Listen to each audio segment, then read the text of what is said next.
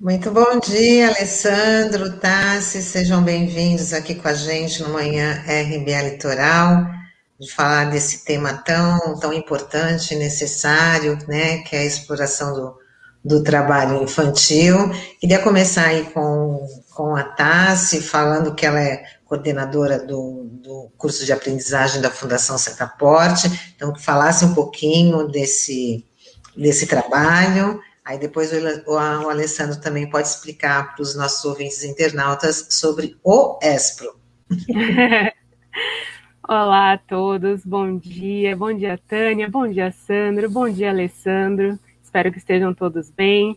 Já queria começar agradecendo o convite é, de estar aqui para falar desse assunto que é tão importante, principalmente nesses tempos de pandemia que a gente vê é, tão um, um crescimento tão grande no trabalho infantil, né? É, eu trabalho na Fundação Setaporte há 10 anos, hoje estou coordenando o programa de aprendizagem, né? E em destaque o projeto Jovem Cidadão e o programa Aprendiz Profissional. Alessandra? Bom, também agradeço a oportunidade de contar um pouquinho do trabalho do ESPRO, o ESTRO é uma instituição filantrópica que há 42 anos tem como missão inserir os jovens no mundo do trabalho, e nós temos o que a gente chama de jornada do jovem. A gente começa com um programa de formação para o mundo do trabalho, com jovens até 16 anos, mais ou menos. Depois a gente coloca na trilha do, do programa de aprendizagem, e desde o ano passado agora a gente também oferece o estágio. Então, a, preocupação nossa é que a gente esteja junto desse jovem o tempo todo e, junto com essa capacitação e formação do jovem, tem uma camada de assistência social que estende para os seus familiares e para o território. Alessandro, bom dia, bom dia, Tassi.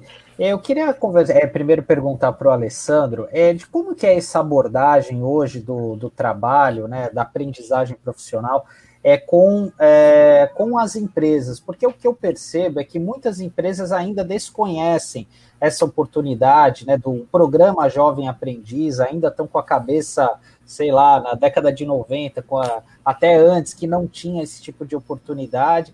Eu queria saber qual que é a impressão que vocês têm, assim, é falta também um, um olhar, assim, por parte das empresas em buscar esse, esse jovem, né, ou esse jovem aprendiz, fazer parcerias nesse sentido? Ô Sandro, a gente tem, tem dois extremos aqui, né? A gente encontra empresas que têm programas super estruturados de aprendizagem que estimulam o jovem e junto com a gente constrói uma jornada dentro da empresa e quase que contrata 100% dos aprendizes que passam por ela. E tem empresas que não têm noção da obrigatoriedade da lei, né? Então, e no meio desse caminho, é, é, tem um volume grande de empresas com as quais a gente tem contato diariamente. A gente tem um exército de mais de 30 é, é, é, consultores espalhados pelo Brasil. O Estro tem atuação nacional, onde a gente, junto com as SRTs, né, com, as, com a Secretaria Regional de Trabalho e Emprego, a gente aborda essas empresas, explica a, a importância da lei, explica a necessidade do, do cumprimento dela e, mais ainda, explica a oportunidade, não só de inserir, de ajudar na inserção de um jovem no mundo do trabalho, mas principalmente de pegar um jovem interessado, é, sem nenhum vício de trabalho, né? E que vai ser capacitado ali durante um programa de aprendizagem, com aproximadamente 16, 20 meses, e vai absorver a cultura da empresa, né? Então é um trabalho árduo que eu tenho certeza que a Tassi também encontra essa dificuldade, mas é, é, faz parte da nossa missão. Né? A, a UESP existe desde antes da lei da aprendizagem e a gente já tinha essa dificuldade de fazer as empresas perceberem a oportunidade que elas têm de permitirem que esse jovem tenha o seu primeiro contato com o trabalho formal. É, exatamente. É, posso complementar? Pode, tá, fica à vontade. Fala da parte da, da, da Fundação Setapote, como é que ela enxerga, como é que ela observa essa é, colocação do Sandro. Apesar de não ter tanto tempo de atuação quanto o ESPRO, né, a Fundação também encontra essa dificuldade, né? A gente observa exatamente esse abismo que o Alessandro colocou para a gente, né? De empresas que estão numa ponta e outras que estão completamente é, desassociação da realidade, né? É, mais do que uma oportunidade, a aprendizagem ela é um direito dessa criança, do, do adolescente, né? No caso, a partir dos 14 anos, né? É, a gente está acostumado a falar dos direitos da, do, da criança e do adolescente só no aspecto da, da, do direito à educação, do direito à liberdade, do direito ao lazer, né? Mas a profissionalização, o trabalho protegido, ele também é um direito, né? Assim como o doutor Pardal estava falando agora para a gente da Seguridade Social, né, da nossa Constituição é, que cidadã, ela protege o adolescente também nesse, nesse momento, né, nessa faixa etária a partir dos 14 anos, né, e é isso que precisa ser reforçado, que além, além desse, dessa questão da oportunidade, além disso ser realmente o que protege, né, esse, esse adolescente da exploração do trabalho, ele é um direito e ele precisa ser protegido e garantido, principalmente. É, dados da Unicef colocaram aí, é, divulg, foram divulgados, né, que 150 milhões de crianças no mundo estão aí em situação de, de, de explorar, são explorados, né, no, no, no trabalho é, infantil. Então, eu queria que vocês falassem também da importância de, de, de campanhas como essa para combater a exploração do trabalho infantil e o que esses cursos profissionalizantes eles podem ser como um instrumento de, de transformação, de inclusão e da garantia também da Constituição. Quer começar, Tassi? Então, por favor, pode começar. Bom, é, é, eu acho que tem um ponto importante aqui que esses programas são estruturados para que o jovem tenha uma concomitância de aprendizado teórico e aprendizado prático o que, que, seria isso? O aprendizado prático é ele trabalhando na empresa, e o aprendizado prático é ele vindo pelo menos uma vez por semana a uma entidade como a Fundação Setaporte ou o Espro, e ter um treinamento com a mesma duração do período que ele trabalharia naquele dia. Só que neste treinamento ele recebe uma camada muito grande é, é de informações de como ser cidadão, de como ter os seus direitos, mas também de como ter a cultura corporativa, né? Porque é, é, dificilmente esse jovem tem uma referência dentro de casa. Por exemplo, o pai ou a mãe dificilmente trabalham numa empresa na área administrativa. Então, é. o pai pode ser um motorista de ônibus, pode ser um zelador, pode ser, ele, ele não tem a cultura corporativa. A mãe pode trabalhar no, numa padaria, pode costurar, pode cozinhar. Ela também não tem a cultura corporativa e, e não tem problema nenhum não ter, né? É uma função nossa fazer essa transição mas se essa transição não for corretamente feita, ele vai ter muita dificuldade, porque é um ambiente completamente diferente da realidade dele. Primeiro, que é um ambiente muito mais maduro, segundo, que é um ambiente muito mais formal. Então, essa transição, e isso acontece ao longo do programa de aprendizagem, é lindo você ver como é que eles vão amadurecendo, eles vão é, é, é se tornando é, é, é, profissionais, mais responsáveis, mais comprometidos tal. Então, é, importantíssimo divulgar o programa mas eu acho que, que é tão importante quanto divulgar os resultados do programa, porque ah, muitas pessoas falam, poxa, mas é uma obrigatoriedade, eu não quero fazer, por que, que eu tenho que contratar mais gente? Tal? Mas, na verdade, os resultados são extremamente positivos. A, a, a gente faz pesquisa continuamente no ESPRO e, e 66% dos jovens que passam por um programa de aprendizagem nosso, eles estão empregados formalmente, depois da aprendizagem, são efetivados um terço, né, desses 66%, metade, 33% é efetivado na própria empresa e a outra metade, os outros 33%, é efetivado numa outra empresa, mas imediatamente após a aprendizagem. E esse um terço que não foi contratado, ele está procurando. Então, ele está estudando, está se capacitando, ele nos procura de novo para fazer cursos gratuitos e tal, mas a gente percebe que ele passa a ser mais consciente. Então, é importantíssimo programas como esse e é importantíssimo as pessoas perceberem que, às vezes, até o próprio pai ou a mãe coloca o filho para fazer o trabalho infantil, né? Sem entender que existem políticas como essa e tal. Então, é, é, é de extrema importância é, conversas como essa que a gente está tendo aqui com vocês, Tânia, Sandra, é, é, para divulgar o, o trabalho de entidades como as nossas. É, uma questão que a gente tem abordado aqui na rádio é que a impressão que a gente tem é que houve um aumento da evasão escolar, porque muitas crianças não conseguem ter o acesso adequado à internet em casa, né? E eu queria saber como é que foi para a pandemia para vocês continuarem fazendo essa capacitação, essa formação dos jovens. É, vocês imagino que vocês também tiveram que se adaptar de uma hora para outra para essa nova realidade. Queria que você falar, vocês falassem como é que foi essa adaptação e se isso de alguma forma acabou prejudicando alguns jovens acabaram é, não continuando nesse processo da aprendizagem, dessa formação de vocês, por conta desse cenário da pandemia. É, houve uma adaptação é, gigantesca, né, do programa, porque todas as nossas atividades elas precisaram ser transferidas para a modalidade à distância, né, nesse período. É, dentro do programa de aprendizagem da fundação, é, a gente não encontrou nenhuma nenhuma dificuldade nesse sentido, né, do acesso à internet, do acesso a um equipamento em casa, que ela pudesse continuar é, acompanhando as atividades do programa. Mas em outro projeto da fundação que estava acontecendo também na mesma época, né, que foi o projeto Sou Jovem, Sou Cidadão, é, que abrangia exatamente essa faixa etária dos 14 aos 17 anos, nesse sim, nesse a gente encontrou é, uma dificuldade maior né, na, na, continuidade das atividades e principalmente é, não só nos programas que elas estavam inseridas, né, nos, nos projetos que elas estavam inseridos, mas na é, formação na, na, educação formal mesmo, né? Do acesso à escola, do acesso ao que elas já estavam acostumadas antes, né?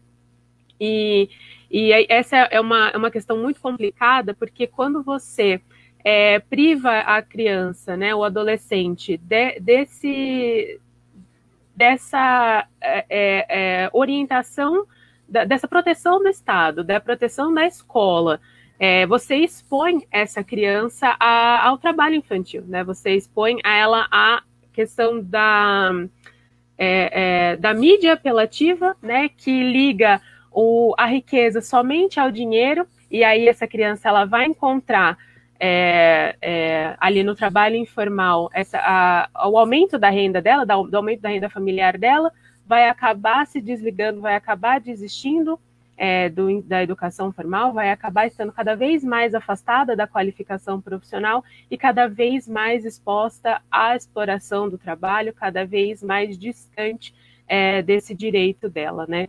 Então é muito importante que a gente observe essa, essa, essa, essa nova modalidade de educação, essa nova modalidade de ensino e verifique se realmente está chegando a todos os lugares, né? Está chegando a todas as crianças e adolescentes como tem que ser, né? E, e, por enquanto a gente não conseguiu atingir ainda esse objetivo.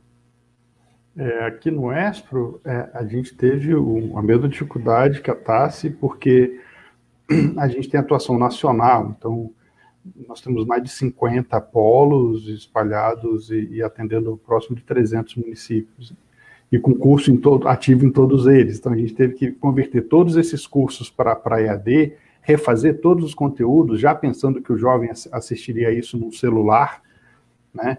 Então, é, se ele assiste no computador, ótimo, se, se assiste no tablet, ótimo, se ele assistir no celular, ele vai ter uma experiência super agradável. A preocupação nossa foi construir isso, né?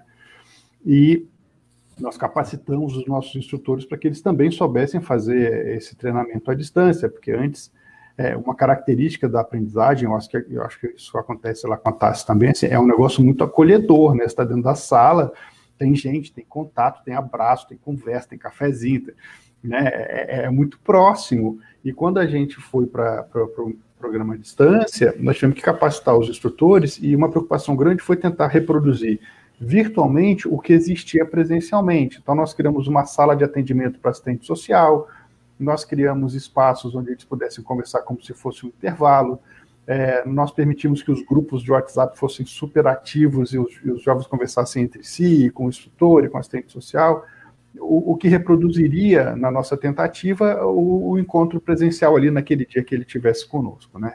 Mas tem um, tem um ponto adicional aqui.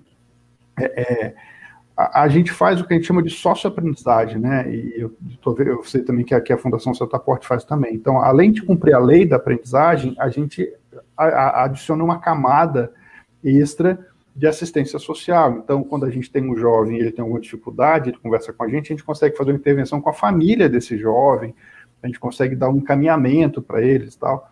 E isso, para a gente, foi muito mais difícil do que a, o, os treinamentos, porque tem, tem uma quebra aí de paradigma de atendimento, de volumetria, de proximidade, de acompanhamento, né? Mas é, é, nós entendemos que, que foi uma migração com sucesso. A gente conseguiu fazer isso muito rápido, a gente fez, em dois meses a gente refez todos os conteúdos tal. A, a gente tem um exército de mais de 150 instrutores, e, e durante um mês, quatro semanas, as aulas foram suspensas, os treinamentos foram suspensos, porque a gente não sabia o que ia acontecer logo no começo, né? Mas a gente já tinha entendido o que ia para o EAD, então a gente capacitou esses instrutores para atuarem como conteudistas. A gente foi produzindo conteúdo e refazendo e acontecendo, e a gente ficou muito feliz com o resultado. Agora, um ponto importante é que a gente continua acompanhando esse jovem. Então, é, 94%, perdão, 96% dos jovens ESPRO tem, tem smartphone, consegue é, acompanhar. Esses 4% que não tem, nós criamos outras formas deles receberem. Eles podem receber é, o conteúdo por WhatsApp, ele pode receber impresso, ele pode. A gente foi criando outras formas para que ninguém ficasse para trás, para que ninguém perdesse conteúdo ou, evolução do treinamento. Mas foi um esforço muito grande que eu acho que a gente conseguiu, a gente comemorou no final de, de, de do ano uma vitória, porque a gente conseguiu fazer com que os jovens continuassem com a mesma evasão do presencial. A gente, a gente conseguiu manter a mesma participação e um detalhe que a gente não imaginava, a gente juntou algumas turmas, por exemplo, eu tinha um polo num lugar muito afastado, que eu tinha cinco, seis, dez jovens, não compensaria deixá-los sozinhos numa sala. Então a gente os juntou, por exemplo, com, com uma turma um pouco maior ou com outro polo. E aí eles começaram a falar da, da, da, de como foi rico essa troca de experiência com diferença cultural e regional. E, e sem querer, a gente viu como era. A, a gente passou a misturar tudo. Falou, já que vocês gostam, então a gente começou a fazer composições que dessem o máximo de diversidade nas turmas, também para garantir é, é, essa experiência para eles. É, tá, sim. Alessandro está tendo algumas participações aqui dos nossos internautas. Eu vou e do Marcos Roberto, muito importante sua colocação para toda a região metropolitana, precisamos de qualificação profissional pós-pandemia, principalmente uma adequação ao trabalho política para jovens aprendizes. Eu acho que esse é o trabalho de vocês, né?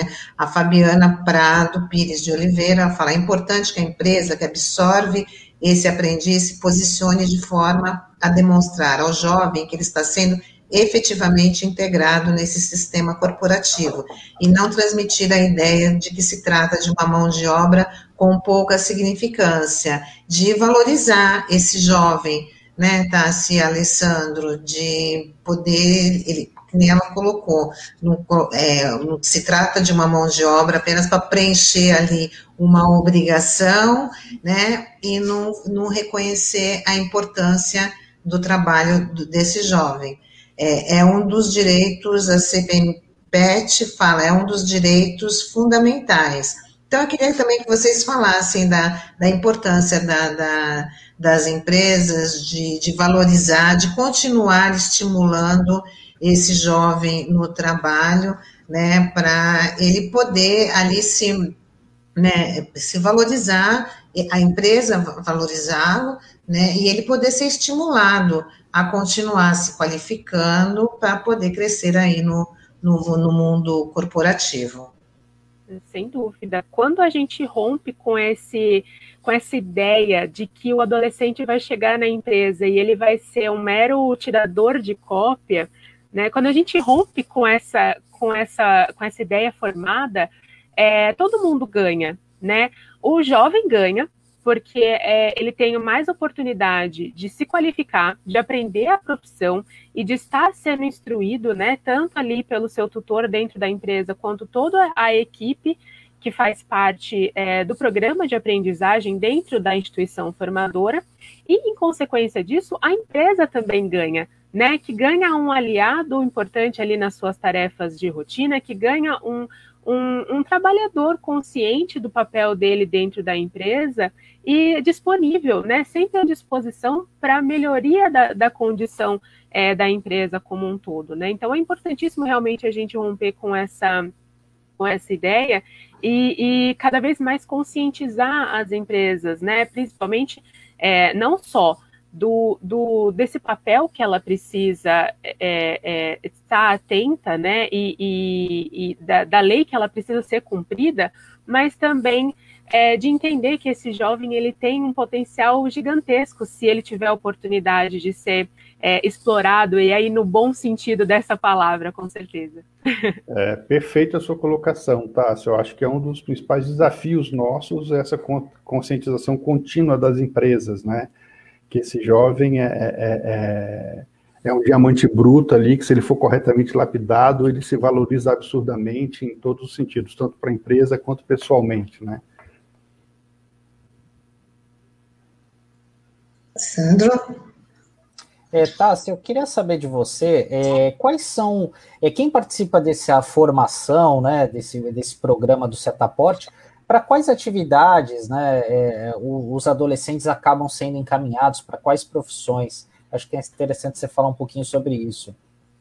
Sim, é, os, as, as, as áreas que a gente atende hoje são aprendizes administrativos, aprendiz agente de carga e descarga, aprendiz de logística, é, aprendiz de comércio e mercado e aprendiz de recepção.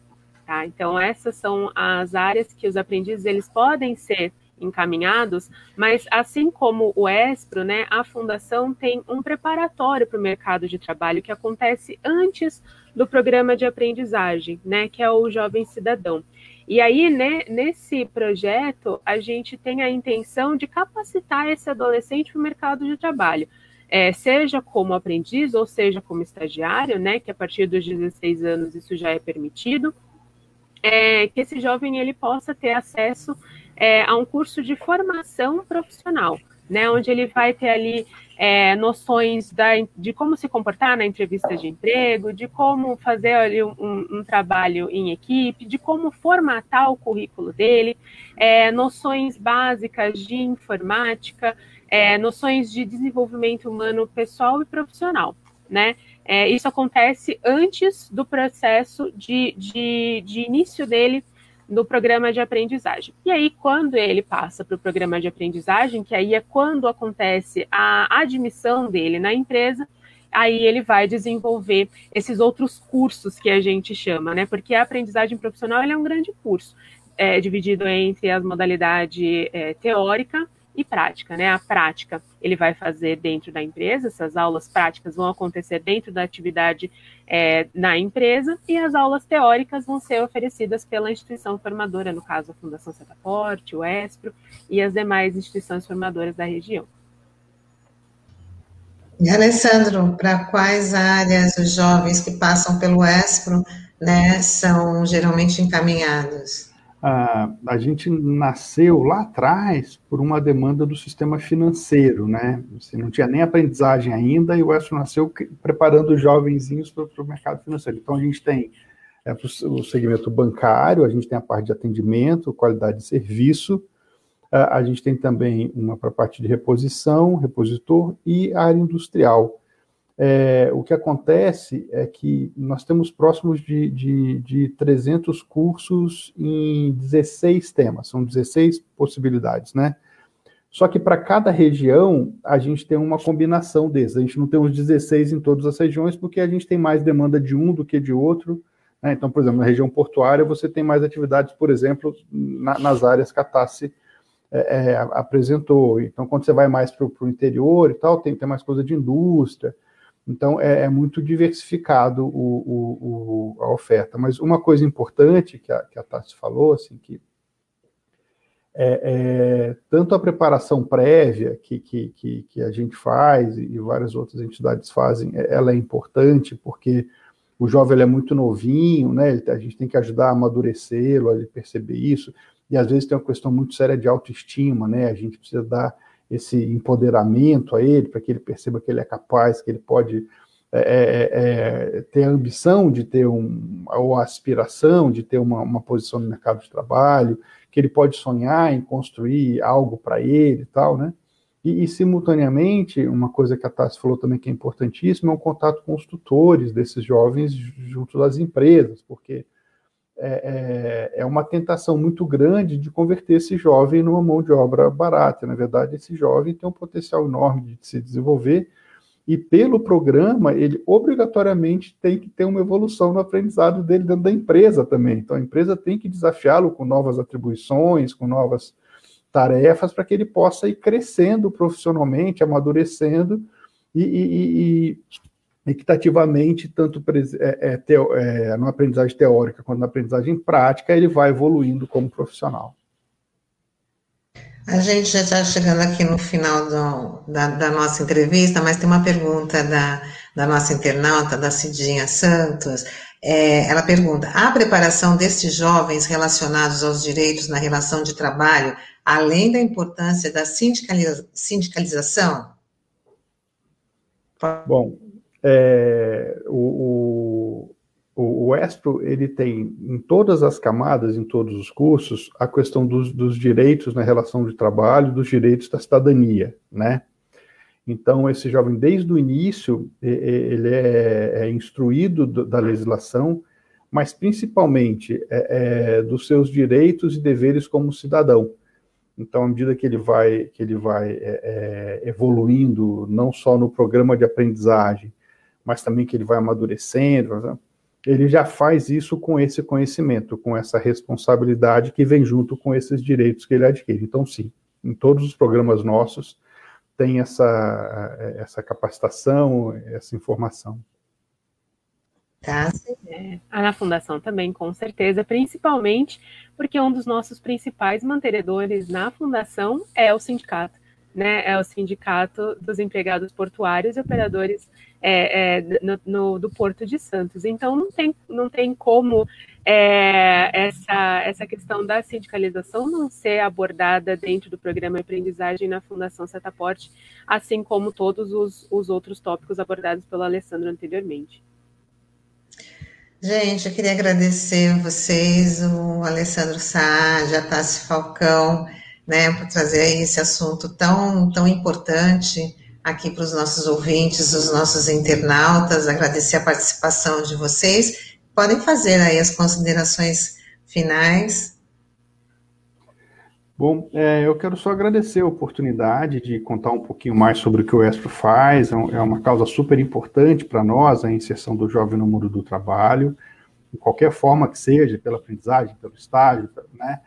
O que a gente precisa é fazer com que o jovem dê esse passo na direção do mercado de trabalho. E conversas como essas aqui, com muita curiosidade e competência de vocês, experiência da Tassi, são muito importantes é, para a nossa causa. Eu queria agradecer em nome do ESPRO. Eu também queria agradecer pela oportunidade de estar aqui mais uma vez, né, falando sobre o programa de aprendizagem, é, falando sobre a importância de, dessas políticas públicas na garantia dos direitos da criança e do adolescente. É, e convidar a quem está assistindo a gente, quem está ouvindo a gente, a curtir a página da Fundação Setaporte, tanto no Facebook quanto no Instagram, para continuar acompanhando o nosso trabalho.